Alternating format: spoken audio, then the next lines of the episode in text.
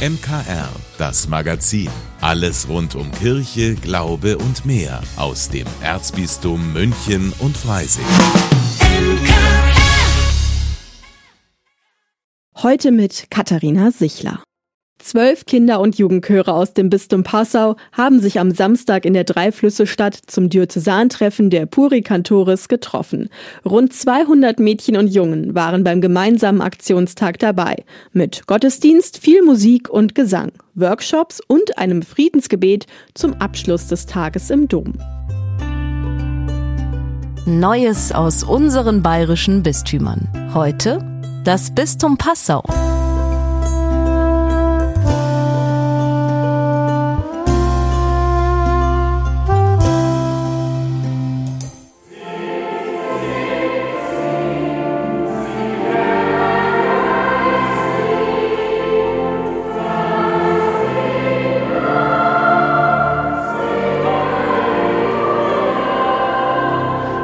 Samstagvormittag um halb zehn trafen sich die Kinder und Jugendlichen in der Stadtpfarrkirche St. Paul. Hier wurden die Teilnehmer zunächst von Herbert Hager, dem Diözesanvorsitzenden der Pueri Cantores, begrüßt. Was den Vorsitzenden besonders freut, die Singbereitschaft beim Nachwuchs ist wieder da. Es ist ja gerade das Schöne, dass auch kleine Chöre bei so einem Chortreffen mitsingen können. Corona hat uns schon äh, zu schaffen gemacht, allen Chören, äh, den Kinderchören vor allem, aber es geht wieder aufwärts. Also man merkt einfach schon, dass die, die Einstiegszahlen wieder größer sind, dass sie mehr Kinder wieder anmelden zu den Kinderchören. 200 Stimmen unter ein Kirchendach bringen, das braucht seine Zeit. Vor dem Gottesdienst hieß es einsingen, zusammenfinden, das Chorheft mit den neuen Liedern studieren und proben für den Auftaktgottesdienst. Den Kindern macht es jedenfalls Spaß. Ich bin die Lisa, ich komme aus ähm, dem Kinder- und Jugendchor Samis aus Aufhausen in der Nähe von Eichendorf. Ich bin in dem Chor seit 15 Jahren, glaube ich, mittlerweile. Habe immer mega Spaß, wenn wir Ausflüge machen, wie hier zum Kinderchortag heute und wenn wir dann einfach mit der Gemeinde gemeinsam singen können. Äh, ich bin Dimitri, ich bin neun Jahre alt und Singen macht Spaß, tolle Auftritte gibt. Ich bin Annika, ich bin elf Jahre alt und ich gehe in den Chor Regenbogenkids Neustadt-Passau. Ich singe gerne, weil es mir Spaß macht, weil es gibt viele Arten, wie man singen kann und wir hatten schon tolle Auftritte. Da Bischof Stephan nach Rom zur Weltsynode berufen wurde, war es dem frisch gebackenen Jugendpfarrer im Bistum Passau Hubertus Kerscher eine Ehre und eine besondere Freude, den Bischof zu vertreten. Na, das ist natürlich eine super Sache. Als Jugendpfarrer bin ich ja der geistliche Beirat der Pueri Cantores und jetzt gleich so einen Einstand zu haben mit so einem Gottesdienst, den sonst der Bischof feiert, der so musikalisch wirklich wunderschön und gleich von allen, die im Raum waren, mitgetragen war. Das ist natürlich schon echt ein, ein echtes Highlight zum Berufseinstieg. Nach dem Auftaktgottesdienst in St. Paul folgte ein gemeinsames Mittagessen in St. Max, bevor am Nachmittag die Workshops stattfanden. Der ehemalige Chorleiter der Regensburger Domspatzen, Karl-Heinz Liebel, war zu Gast und machte die Kinder fit im Gehirn. Und es geht darum, dass man Übungen fürs Gehirn macht, aber mit Bewegung. Das heißt, man spielt mit Tüchern, mit Bällen, mit Partnern. Das Ziel ist, die Gehirnzellen, von denen wir ja 100 Milliarden haben, mit Synapsen zu versehen. Denn erst dann werden sie aktiv.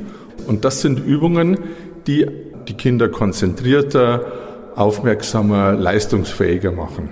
Eine zweite Gruppe war mit Domkapellmeister Andreas Unterguckenberger im Passauer Dom unterwegs. Ja, ich zeige den Kindern die Orgelbaustelle. Wir haben ja große Baustelle im Dom, aber haben auch schon neue Klänge. Zwei neue Werke sind installiert und ich will den Kindern einfach die Situation zeigen und die Orgel näher bringen und ja, Spaß fürs Orgelspielen wecken. Und eine dritte Gruppe durfte sich der Freizeit in Passau widmen mit Abstecher in die Eisdiele. Nach jeweils circa einer halben Stunde wurden dann die Gruppen gewechselt. Feierlicher Abschluss war ein Friedensgebet im Dom in Passau. Ein gelungenes Diözesantreffen gemäß den Säulen der Pueri Cantores Arbeit. Lob Gottes, Begegnung in Freundschaft und Einsatz für Frieden.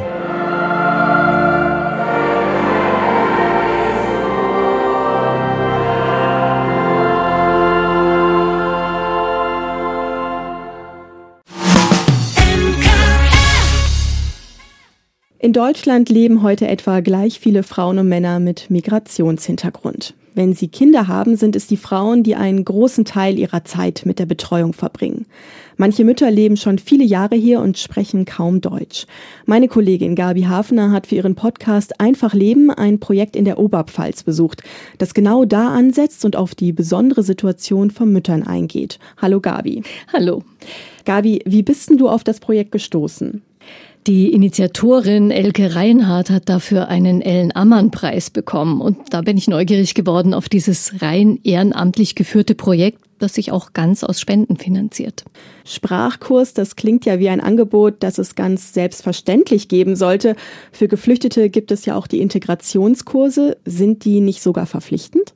Schon ja, nur Mütter mit kleinen Kindern sind davon meistens befreit, weil sie sich um ihre Kinder kümmern müssen.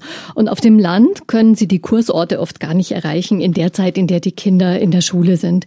In Oberfichtach zum Beispiel, wo ich in einem Kurs vorbeischauen durfte, da müssten die Mütter um 6 Uhr früh in einen Bus steigen, um zum Kurs zu kommen. Und durch das Integrationsnetzwerk haben sie jetzt einen Kurs direkt am Ort bei Anita Stangl. Nur durch uns haben die Frauen wirklich jetzt so im Grenzland die Chance, um an Bildung zu kommen. Also sie haben keine Möglichkeit, mit dem äh, Bus oder mit dem Zug nach Schwandorf zu kommen. Das ist für sie unmöglich. Sie haben alle kleine Kinder, äh, die um 8 Uhr in der Schule oder im Kindergarten sein müssen. Und es ist also mega wichtig, dass wir den Kurs halten. Ansonsten sind sie zu Hause und eigentlich völlig isoliert und nehmen an gar keinen Deutschunterricht teil. Und es gibt Riesenprobleme, wenn die Kinder im Kindergarten und der Schule sind. Darum ist der Ansatz bei den Müttern so extrem wichtig. 200 Mütter erreicht das Netzwerk mit den Kursen inzwischen und der Bedarf ist immer noch riesig. Und so eine Devise ist bei uns immer, ähm, hey, wenn ihr fünf Frauen habt, dann starten wir einen Kurs. Und bis jetzt war es immer so, dass aus den fünf Frauen binnen kürzester Zeit 15 wurden.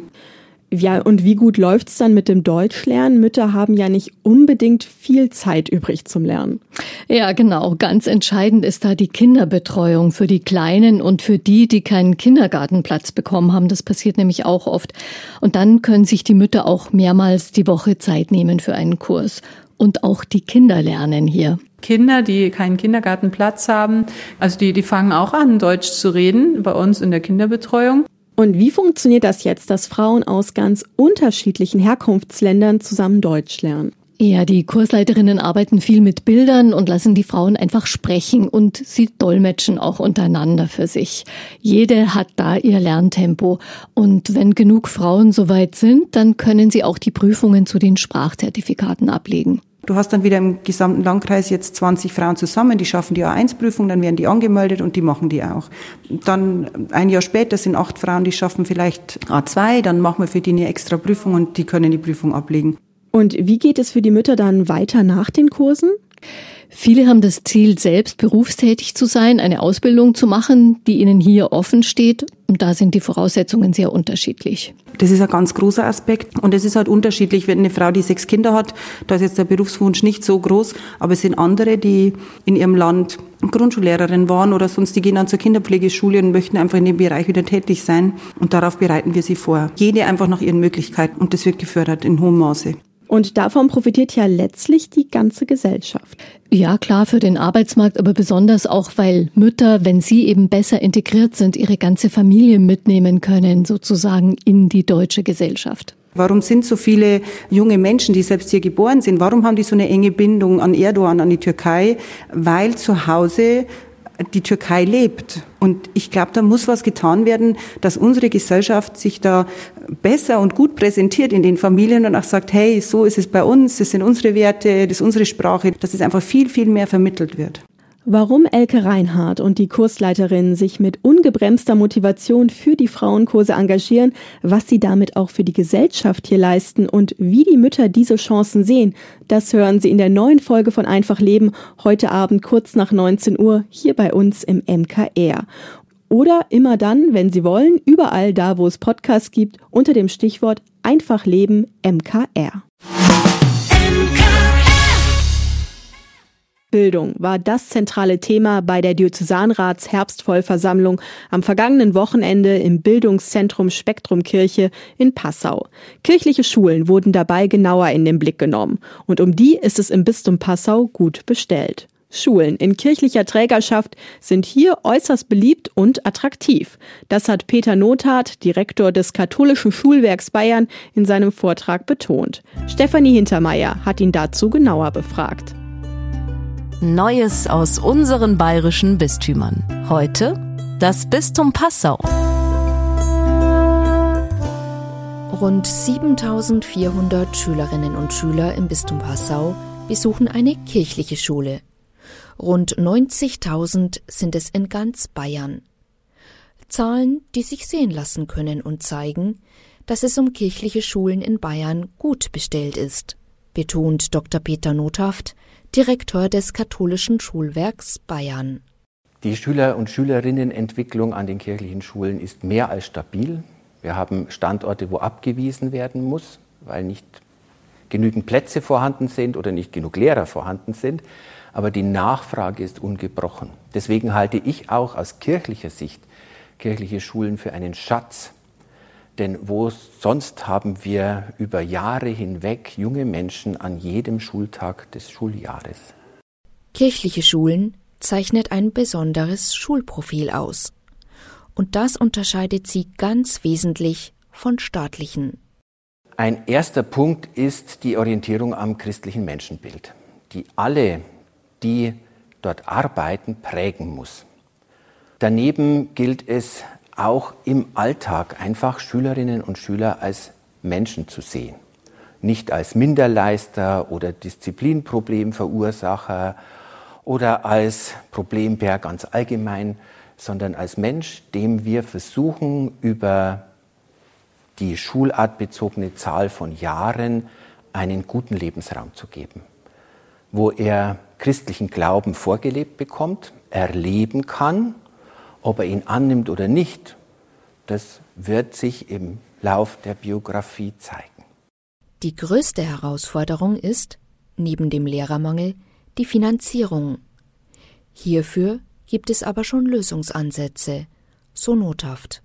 Ich denke, dass die Finanzierung dieser Schulen, im, vor allem im allgemeinbildenden Bereich, beruflichen Bereich fehlt noch ein bisschen was, ähnlich gut laufen wird in Zukunft wie die etwa von Kindertagesstätten im Betrieb.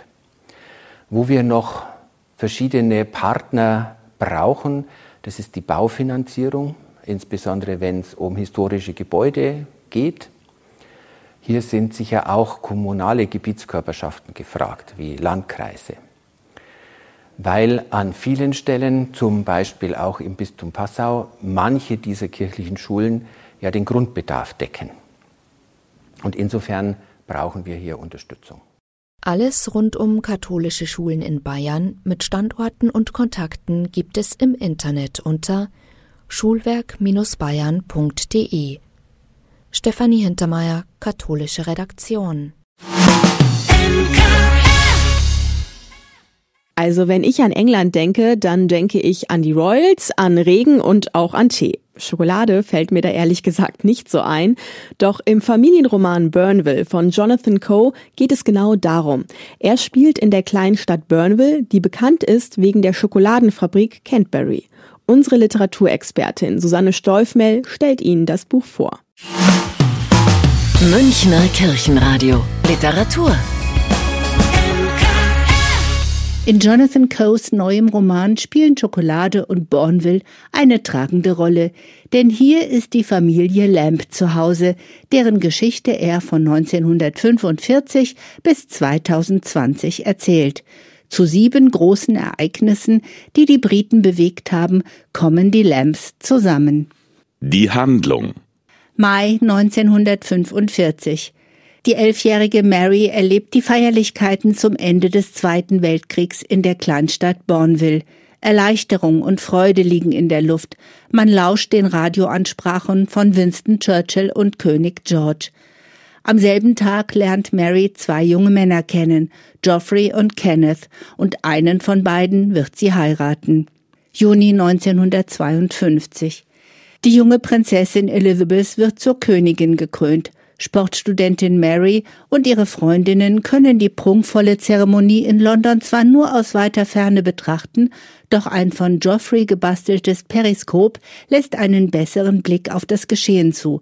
Vielleicht ist dieses Geschenk ausschlaggebend, dass sie sich für ihn und nicht für den ambitionierten Journalisten Kenneth entscheidet. Juli 1966 bei der Fußballweltmeisterschaft stehen sich England und Deutschland im Finale gegenüber. Die fußballbegeisterte englische Nation fiebert dem Sieg über den immer noch ungeliebten ehemaligen Kriegsgegner entgegen. Für die Lamp-Söhne ist die Situation besonders kompliziert, denn die Familie hat Besuch aus Deutschland. Und die entfernten Verwandten sind nicht nur von der fußballerischen Überlegenheit Deutschlands überzeugt, sie halten auch die mitgebrachte Schokolade im lila Papier für eindeutig köstlicher als die in Bourneville hergestellte. Juli 1969 Während der Investitur von Charles zum Prinzen von Wales machen die Lambs Urlaub in Wales. Marys Söhne freunden sich mit Kindern aus dem Ort an und bekommen einen ersten Eindruck davon, dass Engländer nicht in allen Teilen Großbritanniens geschätzt werden. Juli 1981. Charles heiratet Lady Diana Spencer und Familie Lamb versammelt sich erneut vor dem Bildschirm diesmal bei Martin, ihrem mittleren Sohn und seiner Freundin Bridget. Während das vermeintliche Traumpaar vor dem Altar steht, müssen Mary und Geoffrey akzeptieren, dass Martins künftige Ehefrau farbig ist. Gesprochen wird darüber nicht, doch der latente Rassismus hängt schwer in der Luft. September 1997. Die Prinzessin der Herzen ist tot und die Beisetzung ein Medienereignis, das dem der Trauung nicht nachsteht. Die Lamps sind gespalten. Während die einen in Trübsal versinken, sind die anderen verstört von der kollektiven, an Hysterie grenzenden Trauer. Martin, mittlerweile leitender Angestellter bei Cadbury, versucht in Brüssel das Einfuhrverbot der angeblich minderwertigen britischen Schokolade zu kippen. Mai 2020. Zum 75. Mal jährt sich das Kriegsende in Europa. Die Feierlichkeiten werden überschattet vom Lockdown aufgrund der weltweiten Pandemie. Die 86-jährige Mary Lamb bricht zum ersten Mal in ihrem Leben ein Gesetz. Der Isolation und der Trennung von ihrer Familie überdrüssig fährt sie verbotenerweise nach Bourneville, um dort zu sein, wo sie das Ende des Krieges selbst erlebt hat. Dieser ungewohnte Akt der Rebellion wird der letzte in ihrem Leben sein. Für wen? Wenn die eigene Erinnerung an die beschriebenen Ereignisse einsetzt, wie bei mir mit der Hochzeit von Charles und Diana, laufen unweigerlich Bilder im Kopf mit, die das Erzählte mit der eigenen Wahrnehmung untermalen. Auch wer die TV-Serie The Crown gesehen hat, findet sich im Roman bestens zurecht, denn man erlebt die in der Serie dargestellten royalen Geschehnisse sozusagen aus der Sicht des Volkes – Bourneville ist ein Buch, das sowohl Leserinnen klassischer Familienromane gefallen wird, als auch denen, die Fiktion mit zeitgeschichtlichem Hintergrund bevorzugen. Sicherheitshalber sollte man bei der Lektüre Schokolade seiner Wahl bereithalten, vielleicht sogar die in Bourneville hergestellte, denn die darf mittlerweile überall in der EU verkauft werden.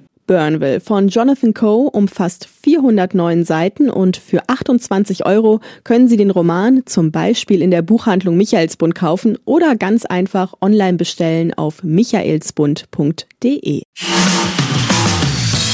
Vielen Dank, dass Sie sich unseren Podcast MKR, das Magazin des Münchner Kirchenradios, angehört haben. Wir freuen uns, wenn Sie unseren Podcast abonnieren und in der Podcast-App Ihrer Wahl bewerten. Am liebsten natürlich mit fünf Sternen. Wir haben auch noch viele andere schöne Podcasts. Diese finden Sie unter münchnerkirchenradio.de und überall, wo es Podcasts gibt. MKR. Wir machen Ihren Podcast. MKR. Mehr Tiefgang für den Süden.